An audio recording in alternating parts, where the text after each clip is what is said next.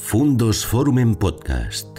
Historias y personajes que nos ayudan a comprender el mundo. Bienvenidos amigos y amigas a una nueva entrega del canal Fundos Forum.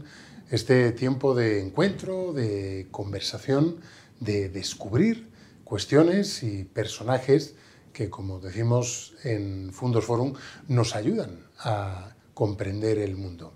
Hoy vamos a hablar de historia, vamos a hablar de un personaje para la historia, un personaje fascinante y ninguneado por la historia a partes iguales, posiblemente por las mismas razones. Y lo vamos a hacer a través de un periodista leonés, también profundamente curioso, periodista, eh, dramaturgo, tengo que decir también, que ha desarrollado y desarrolla su profesión en diferentes territorios, lo ha hecho en Madrid, lo ha hecho en Estados Unidos, en Nueva York durante bastantes años, eh, actualmente en Cataluña, ha trabajado en, cabeceras emblemáticas como El País, El Mundo, la cadena Cope, eh, una revista que fue eh, y que es bueno, pues posiblemente el máximo exponente de lo que supone la mujer como referencia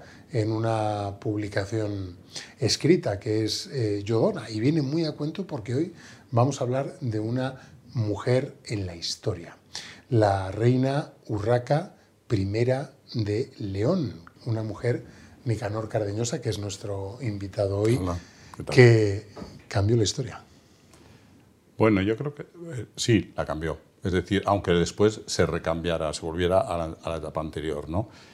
Pero ella, eh, su, padre, Alfonso VI, que es el conquistador de Toledo, eh, toda su vida estuvo buscando tener un hijo y hasta el último momento eh, lo estuvo buscando. La última fue cuando tuvo un hijo con la, con la Morazaida, llamada Morazaida. No se sabe seguro, haciendo cierta, si se llegó a casar con ella, si se bautizó y se casó con ella. Hay dudas y hay discrepancias entre los historiadores. Y, eh, y de, él, de ella tuvo a un hijo que se llamaba Sancho y al que nombró heredero. Y murió con 14 años en la batalla, en la batalla de Uclex. Y a partir de ahí eh, ya el rey tenía, estaba en, eh, en torno a los 70 y de repente la, la, única opción era su primogénita, que era la, la reina Urraca, que era hija, además era un, eh, era hija de la reina Constanza de Borgoña en un momento en que se estaba creando lo que nosotros conocemos como por Occidente. Esa es la época de, Gregorio VII, del Papa Gregorio, y, de la reforma cluniacense, es decir, se juntaban las dos reformas. Una, la gran reforma papal, que convirtió al Papa prácticamente en un monarca sobre los monarcas, esa fue la gran el gran reto de, de Gregorio VII, y luego una gran reforma monacal que era la reforma cluniacense. Es muy curioso porque el abad Hugo de Cluny, que es el gran, gran impulsor de la, de la abadía, era tío de la madre de Urraca. Entonces, se está produciendo, es cuando se produce la ruptura con Oriente, se produce una gran, un gran impulso prácticamente se da la vuelta a la historia. Hasta ese momento el impulso lo llevaban los, musulmanes y en ese momento es cuando se empiezan las cruzadas, eh, empieza el movimiento de la cruzada. La gran cruzada se está, se está eh, lidiando precisamente en España. Eh, incluso se conceden budas, budas papales y se le prohíbe incluso a los españoles que... Bueno, yo no sé si puedo hablar de españoles en la época, ¿no? eran leoneses, castellanos, gallegos... Aunque ya se eh, identificaba como reina de España. Ella titula como, se titula como reina de España o emperatriz de España. Es una cosa de las, las cosas que me sorprendió cuando antes, lo leí. Antes de entrar en profundidad en el, en el personaje Nicanor, eh, me gustaría saber cómo, cómo, cómo, descubres a Urraca, cómo llegas a Urraca. ¿O qué es lo que te pues interesa, qué es lo que te llama la atención? Eh, de una forma muy, muy curiosa. Yo no la descubrí a ella, me descubrió ella a mí. Es decir, yo estaba un día, es que no lo sé cómo encontré el libro. Yo encontré en internet un libro en inglés eh, sobre Urraca y me llama la atención, estaba publicado en Internet, se podría leer en Internet, es legal, ya lo tiene. Eh, y, y, me puse a leerlo, y es de Bernard Reilly, que es un académico estadounidense que murió creo que el año pasado, con 80 y tanto, no sé exactamente la edad. Y lo primero que me sorprendió fue que la forma en la que escribe, en la que escribía la historia. Eh, porque todo lo que él cuenta, eh, eh, bueno, a él le proponen hacer una biografía sobre Urraca, después de llevar 21 años estudiando, viajando por toda España, en la, en la España de Franco, pasando frío, calor en los archivos, no había nada. O sea, ser, historiador en aquel momento era ser paleógrafo, ser, ser, todo, ¿no? Descubrir dónde estaban los archivos, dónde estaban las cartas, dónde estaba todo. Y entonces él, durante 21 años, va viniendo todos los veranos y eh, por lo menos una vez al año. Y, y entonces llega un momento donde él cree que no tiene para hacer una biografía de la reina y luego se, lo piensa mejor, luego hizo la de Alfonso VI y la de Alfonso VII también, ¿eh? pero la primera la de Urraca. Y entonces eh, yo cuando lo leí, lo primero que descubrí fue un tipo de historia que yo no conocía, que es un tipo de historia, eh, de historia basada exclusivamente en los datos. Es decir, no había una narración ideológica o no había una, una narración ni siquiera eh, a nivel de historia, sino que se, se, limitaba a describir dónde estaba la reina, con quién estaba la reina, qué sucedía, luego, luego eso lo construye y lo construye de una manera brillante, o sea, va explicando cómo se van poniendo todos los castillos eh, para la conquista de Trastuero. Eh, es, es, maravilloso y lo explica muy bien, o sea, narra muy bien pero la mayor parte de, los datos él los saca porque hay una carta, un documento en un momento determinado, porque eso es una de las cosas que yo, que es curioso, que a mí me, que yo no entendía eh, eh, realmente, porque yo, yo, no soy historiador, ni lo pretendo ser, ni... Eh, yo me aproximo a... a me humano, ¿no? El personaje humano. Sí, bueno, yo... mira, yo me aproximo mucho, yo he descubierto que me aproximo desde la ignorancia, ¿no? La ignorancia está muy, muy desacreditada, ¿no? Y sin embargo, es lo que nos mueve. Lo que nos mueve a conocer es lo que no conocemos, lo que ignoramos. Por eso, eh, a mí me parece una actitud muy positiva en, en, la, en, la, vida, en general, en la historia y en la vida, es aproximar siempre, definir el campo de lo que tú desconoces. Incluso en Estados Unidos hay, hay un movimiento universitario de definir aquello que no se conoce. Yo creo que es un sitio muy bueno desde, desde el que estar. ¿no? Yo sobre todo creo que en España mucho, y yo oigo muy a menudo, y yo lo he hecho, que es pontificar, ¿no? el, decir esto es así, esto es así, esto es así. Además es, es un personaje eh, por descubrir, lo, lo comentábamos en la, en la presentación, un personaje ninguneado por la historia, sepultado por aquellos que escribieron la historia. Al final, la historia es eh, tanto como el relato de aquellos que, nos, la, que nos, la, han contado. Efectivamente, ese, ese, relato, ese relato oficial de quienes eh, sucedieron a, a, Urraca y obviamente de los cortesanos, quienes recogían en las crónicas eh, el día a día, del reino y de, la reina. la mayor parte de, las veces que algo tiene que ver también. Estamos, estamos, hablando de, estamos hablando del siglo XII y estamos hablando, no, no, no, no lo hemos mencionado expresamente, pero claro, su, su reinado, su vida, marca un hito histórico de extraordinaria relevancia, porque fue la primera mujer en la historia al menos de Europa, en la historia de Europa, que eh, reinó por derecho propio, es decir, una reina que era rey. Es muy complicado, porque estamos hablando de comienzos del siglo XII y la siguiente reina que, eh, que, hubo en España de, eh, que podríamos comparar con Urraca fue Isabel I. O sea, em, Europa Europa está cambiando en ese momento. Es, de verdad es que es un, es un, momento muy, muy crucial para Occidente. o sea, cuando estamos hablando de la guerra entre Rusia y Estados Unidos, a veces pensamos que la historia es una cosa pasada, ¿no? Y no, la historia está actuando en el presente. Entonces, entenderla es fundamental para entender el presente, ¿no? E imaginar un poco el futuro. Entonces, por ejemplo, lo que entendemos por, por Occidente se creó en ese momento eh, por el Papa Gregorio VII y cuando se divide Oriente y Occidente, y se divide en dos, dos formas de entender el mundo, el mundo católico y el mundo musulmán y el mundo de ortodoxo, ¿no? Eh, griego. Bueno, vamos a, explicar una cosa que yo creo que es importante. Eh, Urraca se casó primero, o sea, ella la casan con Raimundo de Borgoña, que era pariente de su tía, y, y con ellos y el padre les nombra condes de Galicia. Y se va a vivir a Galicia. Eh, bueno, ellos se comprometen primero cuando ya tiene prácticamente ocho años, eh, eh, y luego la boda se, se, celebra mm, de forma posterior, pero el, Raimundo ya empieza a firmar como, como esposo desde el principio.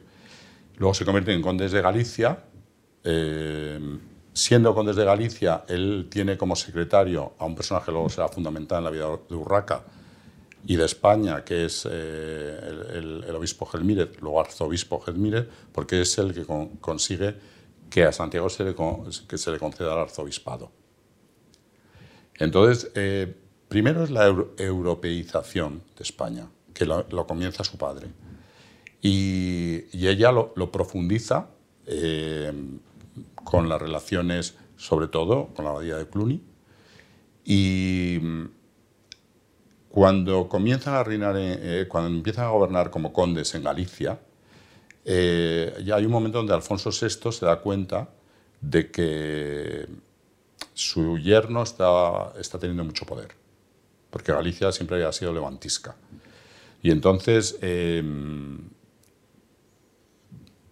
una de esas jugadas magistrales de Alfonso VI, que era un estratega impresionante, como luego lo fue Urraca, eh, se mm, nombra, eh, casa a su, a su hija ilegítima, Teresa, con un primo de, de Raimundo, que es Enrique, eh, que es de la, de la dinastía de los Capeto, y les da Portugal.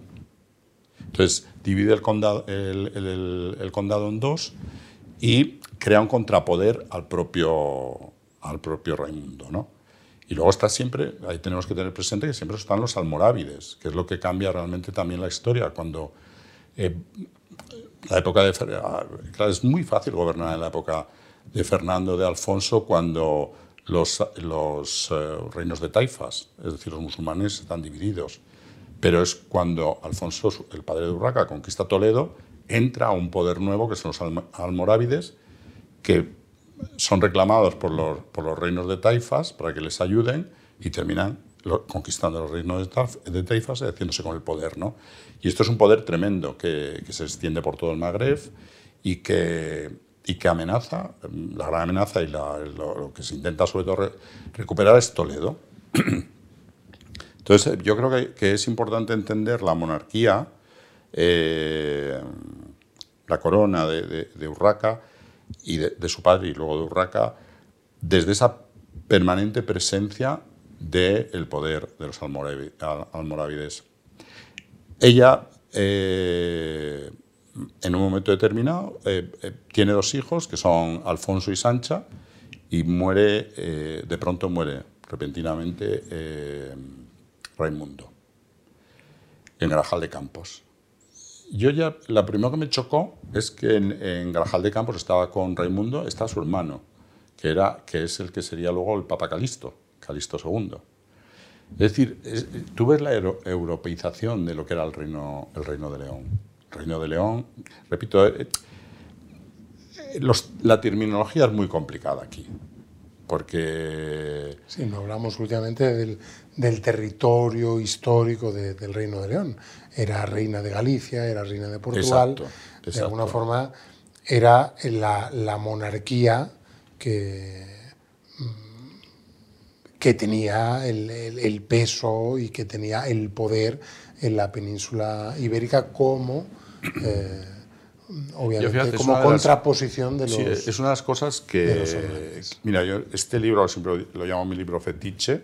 Este es el libro de las, donde están las cartas recogidas de, de Irene Ruiz Albí, una profesora de la Universidad de Valladolid, que hizo su tesis doctoral sobre, sobre Urraca y aquí están recogidos todos los documentos que tenemos sobre ella. Y mm, una de las cosas que podemos saber, como te decía antes, es el sitio, la fecha, pero también cómo firma ella. Entonces, la primera carta que firma, la firma como mm, emperadora de España. Es decir, de España, yo para mí eso es una sorpresa. Es decir, a veces tenemos problemas para hablar de España desde el siglo XV la España de los, Reyes Católicos es cuando empieza España y quien dice que no, que eso no se puede llamar España todavía. Y resulta que hay alguien que firma como reina de España. Pero no, la historia no le ha dado ese lugar. Es que la historia es muy compleja. Es que luego la historia eh, ni siquiera se ha dado a España. Luego se empieza a hablar de Castilla. El reino de Castilla es la, forma que, que se pero es muy curioso porque en general ahora los historiadores lo que utilizan es el término León Castilla para esa época. León Castilla. A mí eh, es un término para mí equívoco, porque por ejemplo, porque parte de ese reino era el reino de Galicia. Entonces, ¿por qué no se dice León, Galicia, Castilla, o en el, en el orden que sea? Realmente el histórico es León, eh, Castilla y Galicia se crean al mismo, en, el mismo momento por, Fernando I. Entonces, mm, ante esta duda de, cómo llamamos a las cosas, hay una, fórmula muy sencilla que es ir a las fuentes, que existen. Es la, la costa del periodismo, ¿no? es decir, dame el documento. Y entonces yo cuando vas, al documento y lo miras, te quedas asombrado de que, como ellos se titulan, son reyes de España. Pues, claro, no es la España que entendemos nosotros hoy, no es esta España, pero es la España que es de donde viene España, yo creo, que es aquella, aquella, eh, aquel ansia de emular eh, lo visigodo, ¿no? De lo que se considera que se había perdido con la, invasión árabe.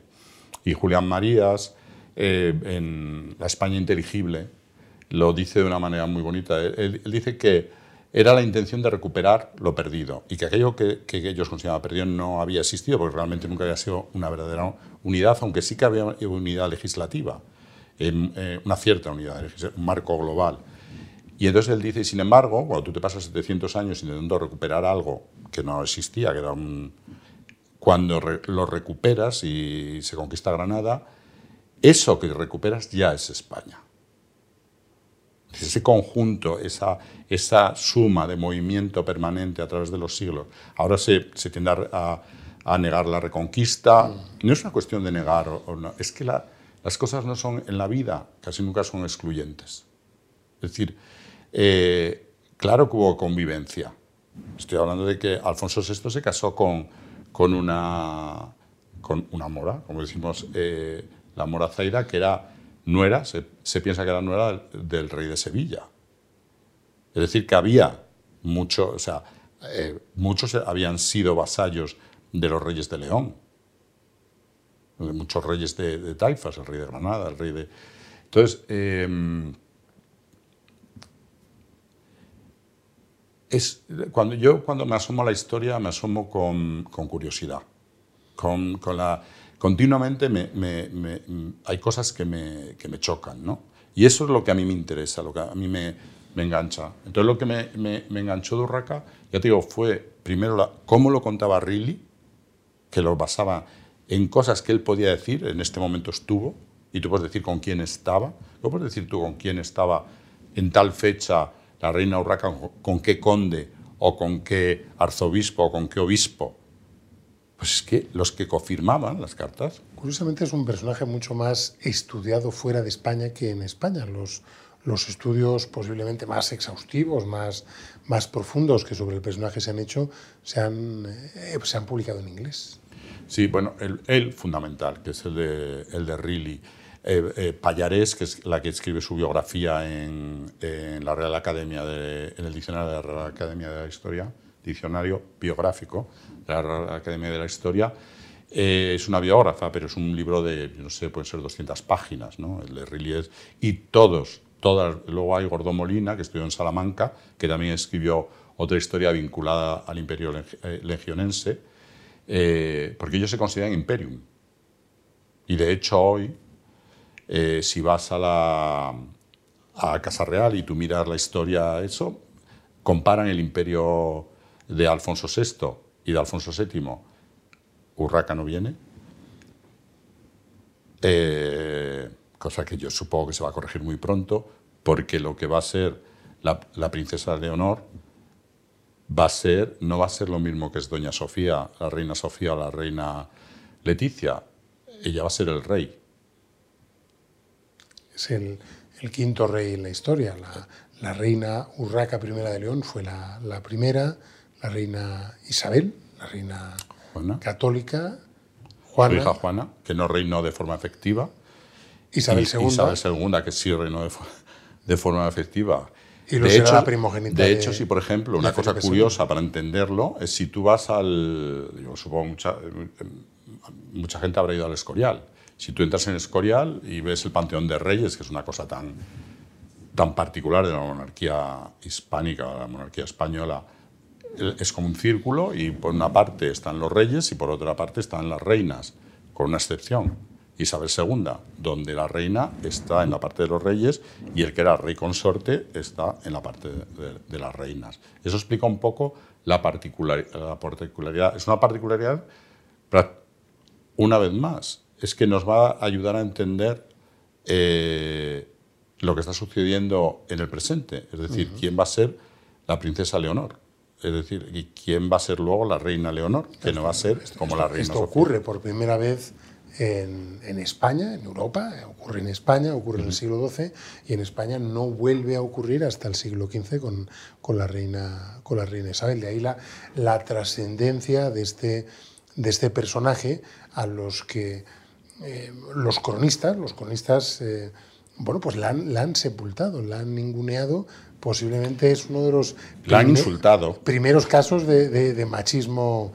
Pero bueno, es que es muy comprensible. Es que estamos hablando de una mujer que en el siglo XII, al comienzo del siglo XII, tiene hijos bastardos de su amante, tiene un amante, tiene hijos bastardos de su amante, no los oculta, firman documentos oficiales, es que eh, eh, una mujer que es que es, increíble, o sea, es que cómo no te vas a sorprender con que una mujer reclamara, luego lo hizo la, emperatriz Matilde en, Inglaterra intentando luchar y sin duda todos los historiadores reconocen que Matilde ha tenido que, oír hablar de, de, Urraca, es decir, había un precedente.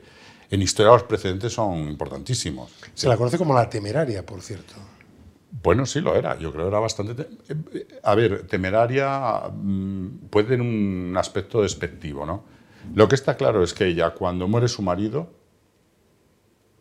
ella tiene un papel secundario porque está su, su hermano Sancho, y cuando muere su hermano Sancho, ella pasa a primera línea. Yo, hasta ahora, no, no, no encuentro la respuesta clara de, de, lo siguiente.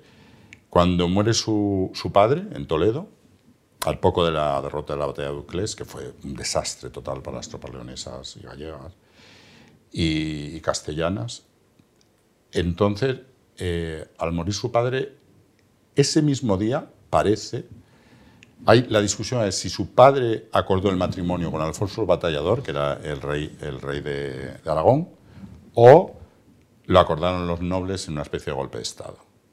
O sea, lo que se sabe es que una reunión está en, el anónimo de Sagún. Hay una, no que desviar mucho porque eso, pero hay que diferenciar entre lo que son los documentos y las crónicas. Las crónicas son narraciones que están escritas siempre por alguien que tiene algún interés en contar la, la crónica. Los documentos son documentos, son hechos que han pasado. Entonces, esto está contado por un testigo, eh, el, anónimo de Sagún, que no sabemos quién era, eh, y cuenta que él estaba allí cuando todos los, próceres del reino, todos los condes, eh, se, reúnen y le exigen. No, es que, a ver, según los historiadores, una cosa según nosotros, pero la realidad es que le exigen que ella gobernará si se casa con Alfonso el Batallador, a quien obedecerán. Ya empezamos así, o sea, esto es Juego de Tronos total. ¿no? Y entonces ella, en principio, acepta, eh, se firma la Carta de Arras, muy interesante, que está en, en un archivo de Cataluña. Existe el documento donde, entre otras cosas, ella exige que se la trate, que siempre y cuando la trate como un buen hombre ha de tratar a una buena mujer. Es decir, eso es una anticipación de los derechos de las mujeres, de la contra la violencia de género, que luego fue maltratada. Es decir, según la, crónica compostelana, eh, la maltrataba. Hubo días que dice, fui pateada. Eh, entonces, ¿qué sucede? Que se casa y Alfonso el Batallador pretende gobernar por ella. O sea, eh, pretende ser... y a partir de ese momento, Alfonso el Batallador, que es el rey de Aragón, Alfonso I de Aragón, empieza a firmar como Hispanis Imperator. O sea, él recibe el título imperial de, por el matrimonio con su mujer. ¿no? Eso pasó con su abuela, con, Sancha, con la reina Sancha, algo muy parecido. Fernando I obtiene el, título de rey del imperio legionense por, por su esposa Sancha. Y fue un matrimonio muy cordial y se repartieron muy bien las funciones, no hubo conflicto. Aquí no pasó lo mismo. Es decir, aquí hay una... A partir de un momento empieza a haber desavenencias, funciona, pero bueno, se levanta en Galicia, que era lo que hacían los gallegos, levantarse cuando había un cambio de rey para el conde de turno, eh, quien ganaba en ese momento de interregno, eh, sacar ventaja.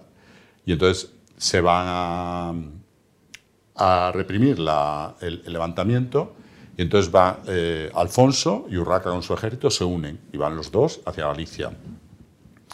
Y hay un, eh, la crónica postelana, crónica, no, no documento crónica, pero muy interesante, hay una escena donde uno de los que derrotan, eh, tras caer un castillo, eh, en, señal de, sumisión, pues se agacha y se cubre con una esquina del, del, manto de la reina, ¿no? Entonces la reina coge el resto del manto y le cubre. Y es una, es una señal de que has protegido, a pesar de haberte levantado, ¿no? Y en ese momento, dice la crónica, eh, Alfonso eh, primero saca la espada y le mata.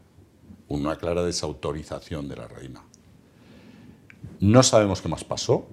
En ese momento Urraca rompe, se vuelve a León y empieza una guerra civil donde hay quienes apoyan a Alfonso y hay quienes apoyan a, a Urraca. empieza una guerra en, en el reino de la que se le acusa a ella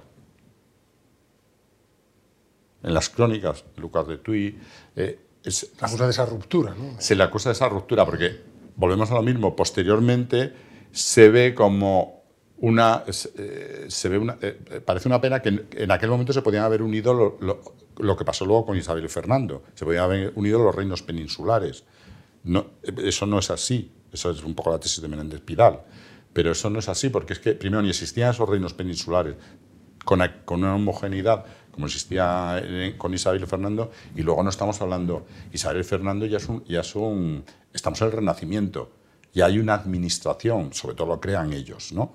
Eh, en la época de Urraca el gobierno se ejercía a través de viajes, está permanente el rey está, y la, la reina, está permanentemente de viaje en viaje en viaje, normalmente pasaban el invierno en Sagún, y, y el reino se ejercía yo creo que una forma parecida, esto es lo que a mí me...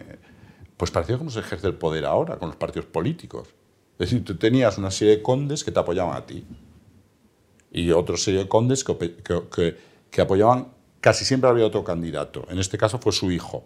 Los gallegos tenían a su hijo y decían que el derecho al trono le correspondía a su hijo.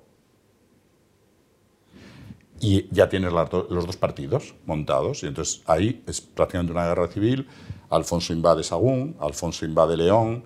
Eh, hay un momento donde Urraca lo tiene todo en contra, salvo, salvo el arzobispo de Toledo, Bernardo, que era de origen francés, el primer arzobispo que tuvo Toledo, que desde el principio declaran que el nulo el matrimonio porque son primos lejanos, ¿no?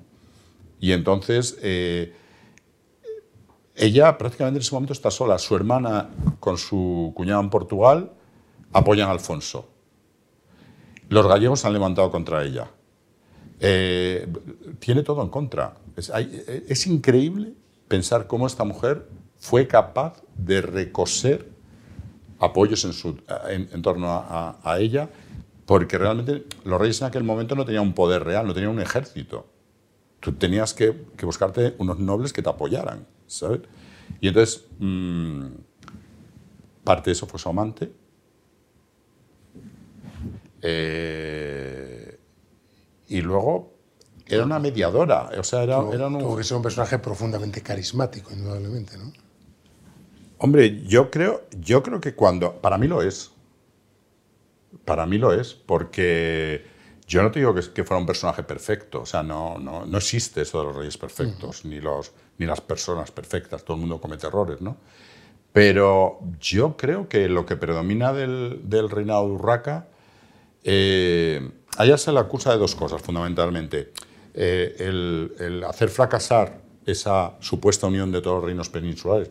Urgel no era parte de, de Aragón, ni Cataluña era parte, el condado, no Cataluña, el condado de, de Barcelona tampoco era parte de, de, Aragón, o sea, es decir, no existía tal unidad, ni se hubiera producido. Pero es una de las cosas que se le acusan. Y la otra cosa de, la, que se le acusa es de que la guerra civil, o sea, la guerra que se provoca, pues, eh, pues es un momento de, gran eh, padecimiento para la gente, ¿no? Pero es que eso pasó igual con su padre y con su hijo, cuando su hijo... Es decir, siempre que llega un rey hay un interregno eh, donde cada uno toma posiciones, ¿sabes? Y, entonces, luego se le acusa de, actuar mujerilmente. Este es el término concreto que, utiliza la historia compostelana. Eh, no, la historia compostelana no, perdona, Lucas de Tuy me parece. Eh, ya digo que yo no soy historiador. Si hay algún error que cometo, pido disculpas de antemano, porque no, yo no creo que la historia sea una ciencia exacta, no lo es. es una ciencia... el, el, relato, la versión de, de Lucas de Tuy es la que ha llegado hasta nuestros días y el papel o la dimensión que la reina Urraca I tiene en la historiografía oficial posiblemente viene más de ahí de lo que realmente ocurrió. Afortunadamente, claro, hay muchos, hay muchos documentos que han llegado hasta nuestros días, buena parte de ellos la Biblioteca Nacional, que nos dan ese otro testimonio de lo que realmente ocurrió. ¿no? Porque Ella básicamente le deja, lo, importante de Urraca es, decir, a la historia pasan por, por, lo general los reyes que conquistan algo, que hacen un, un avance, una conquista. Gestas, ¿no? las grandes gestas. Sí, el conquistador de Toledo, el conquistador de Sevilla, eh, Fernando III, es decir, esos son los reyes que se considera que son los reyes que han sido buenos reyes, ¿no?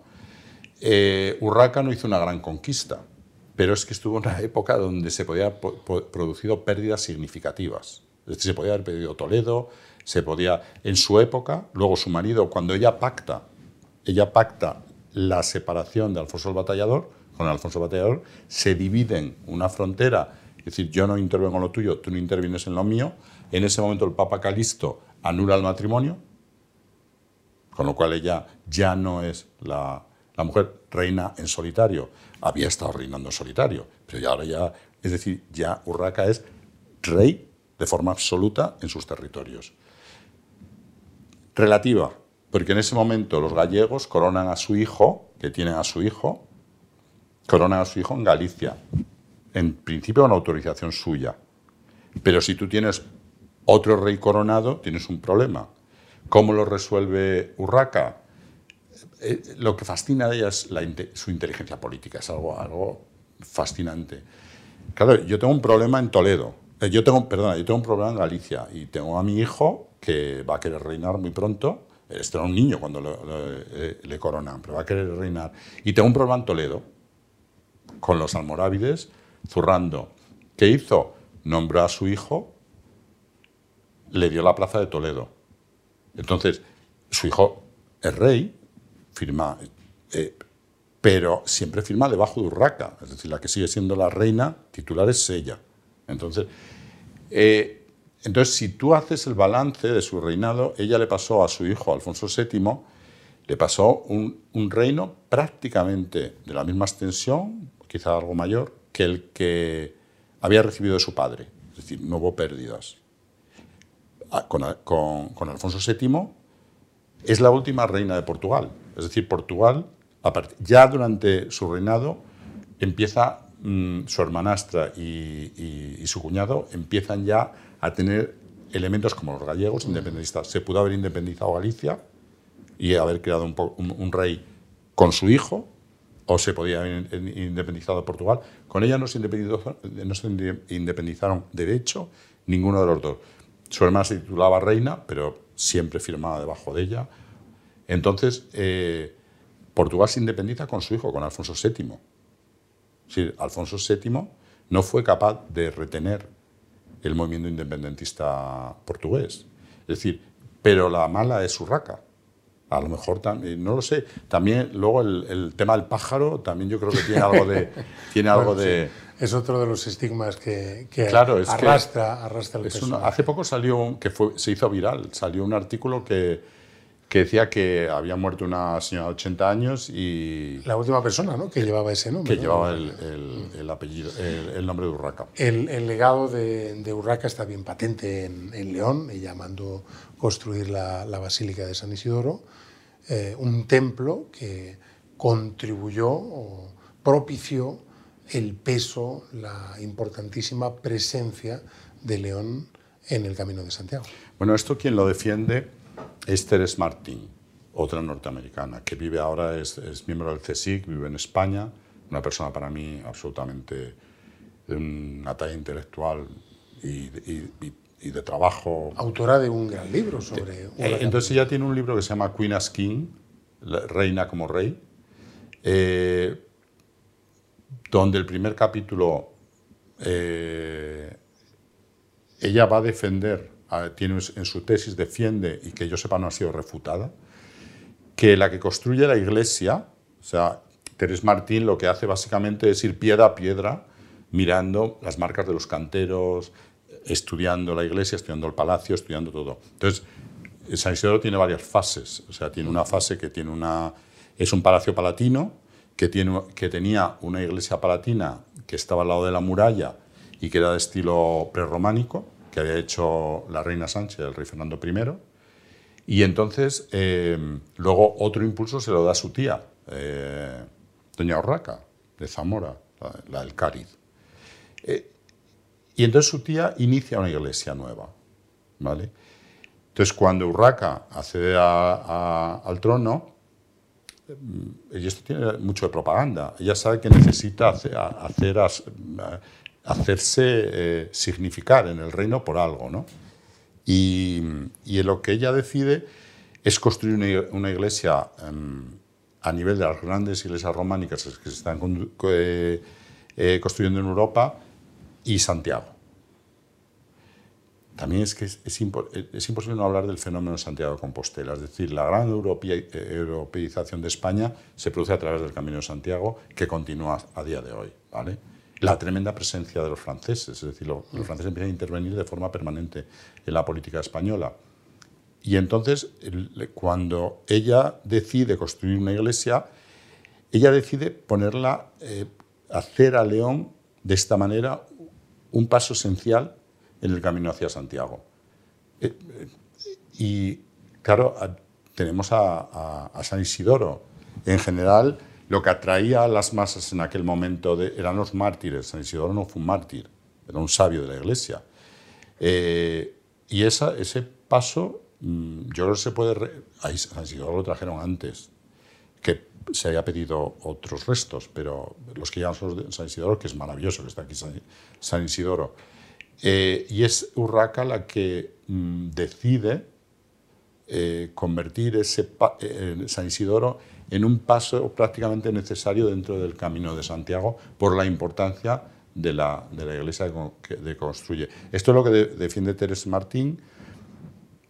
Eh, a mí me parece una persona absolutamente respetable, rigurosa, no, no, no ha sido refuta- eh, refutada y refuta lo que se había eh, dicho anteriormente y es que la había construido o su tía o su hija. Su hija construyó el claustro, doña Sancha, eh, que recupera además una cosa muy curiosa. Hay, una, hay otra autora americana interesantísima, Lucy Pick, que es otro tema que a mí me parece fabuloso, que es la importancia de las mujeres dentro de la monarquía leonesa, astur-leonesa. Es decir, que viene, se piensa que puede tener una influencia celta. Desde el principio hay lápidas que hay al norte de León donde las tías firman. Es decir, las tías tienen un poder eh, eh, enorme, la, mujer del rey, ¿no? Y muchas veces transfieren a sus, sobrinos la legitimidad. Es una particularidad de, la corona leonesa algo tiene que haber. Es decir, cuando ya los fueros, siempre la presencia de la mujer aquí es, tiene mucho peso. Es muy curioso leer en el siglo XII o sobre Alfonso, eh, sobre Alfonso VI o sobre Alfonso VII, decir, y el rey, tras tomar consejo con su hermana y los grandes del reino, o, con su hermana, a nivel casi de, o sea, de, eh, por encima de los condes, por encima de decir una... Eso es un papel de la mujer muy particular que yo eh, creo que la estudió mucho Lucy Pick. Creo que Teres Martín no está de acuerdo con, en todo con ella. Sé que se habla, que se conocen, pero eh, la aproximación de, de, Lucy Pick es, maravillosa. ¿eh? Ella, ella dice que ella afirma que los reyes de León no casaban a sus hijas, porque consideraban que casar a tu hija con, con alguien de fuera era una, una, manera como de hacer de menos tu casa. ¿no? Entonces lo que hacían era los dotaban de, para que tuvieran unos medios de vida fáciles y no se podían casar. ¿no? Entonces ahí Lucy Pick tiene una... Yo no, es una escritora muy rigurosa, ¿eh? entonces no, yo no creo que eh, ella cosa, eh, lo que pasa es que se atreve a hacer afirmaciones. Ella habla casi de una especie de figura vestal de las, de las hermanas del rey. Es decir, ellas son, eh, tienen un conjunto de conventos, el principal de los cuales es el de San Isidoro, que era un, convento dual en la época de, Fernando y Sancha, luego se, hará un convento masculino, y quien es la abadesa de facto del, convento es la infanta. Es virgen. Terés Martín discute que sean vírgenes, es decir, ahí, pero por lo menos eran solteras, eran célibes. Es decir, no tenían un, amante conocido o, no, desde luego no se casaron. No se casaron. Bueno, pues es un, un, personaje indudablemente para la historia, una mujer aguerrida, valiente, inteligente, que pasa por ser la primera mujer que en Europa reinó por derecho propio, a título de rey. Eh, rey como reina o reina como, como rey. Una mujer que en el siglo XII fue pionera y que, cuya vida pues, marca un relato del que podemos eh, extraer indudablemente valiosas enseñanzas para conocer nuestro pasado y nuestra historia. Un personaje sobre el que nos falta mucho por descubrir y por, por aprender. Pues terminamos, Nicanor, si te parece, en clave periodística. En una hipotética entrevista a la reina Urraca, ¿qué titular pondrías?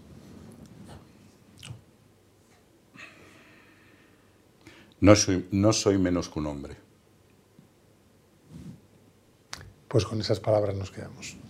Nicanor Cardeñosa, periodista, escritor, eh, dramaturgo, estudioso, curioso, inquieto, leonés y amigo de un personaje histórico, la reina Urraca I de León, un personaje que dentro de, muy poquito tiempo, en, bueno, pues, pues, claramente en cuatro años, aportará ese, ese acontecimiento histórico que tiene que arrogarse España, Castilla León, León, ese acontecimiento, ese hito para la historia. Europa. Europa, la primera mujer que en, el continente europeo reinó por derecho propio. Pues con ese titular ponemos punto final a esta conversación. Eh, que hay que escuchar con, con, detenimiento. Yo volveré al inicio para volver a escucharla y fijarme y reparar en todos esos detalles. Bueno, pues ya saben, muchas gracias por, por seguirnos. Nicanor, muchísimas gracias, por acompañarnos. Y yo espero la historia a veces un poco... Yo invito a todo el mundo a que no...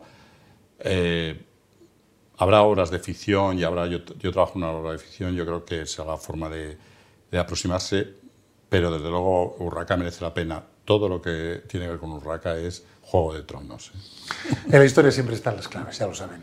Muchas gracias por su atención. No olviden suscribirse al canal, darle like, naturalmente, si les ha gustado, y acudan al reencuentro en una próxima edición, en un próximo programa de nuestro canal Fundos Forum. Hasta entonces, que sean muy felices y que les vaya bien.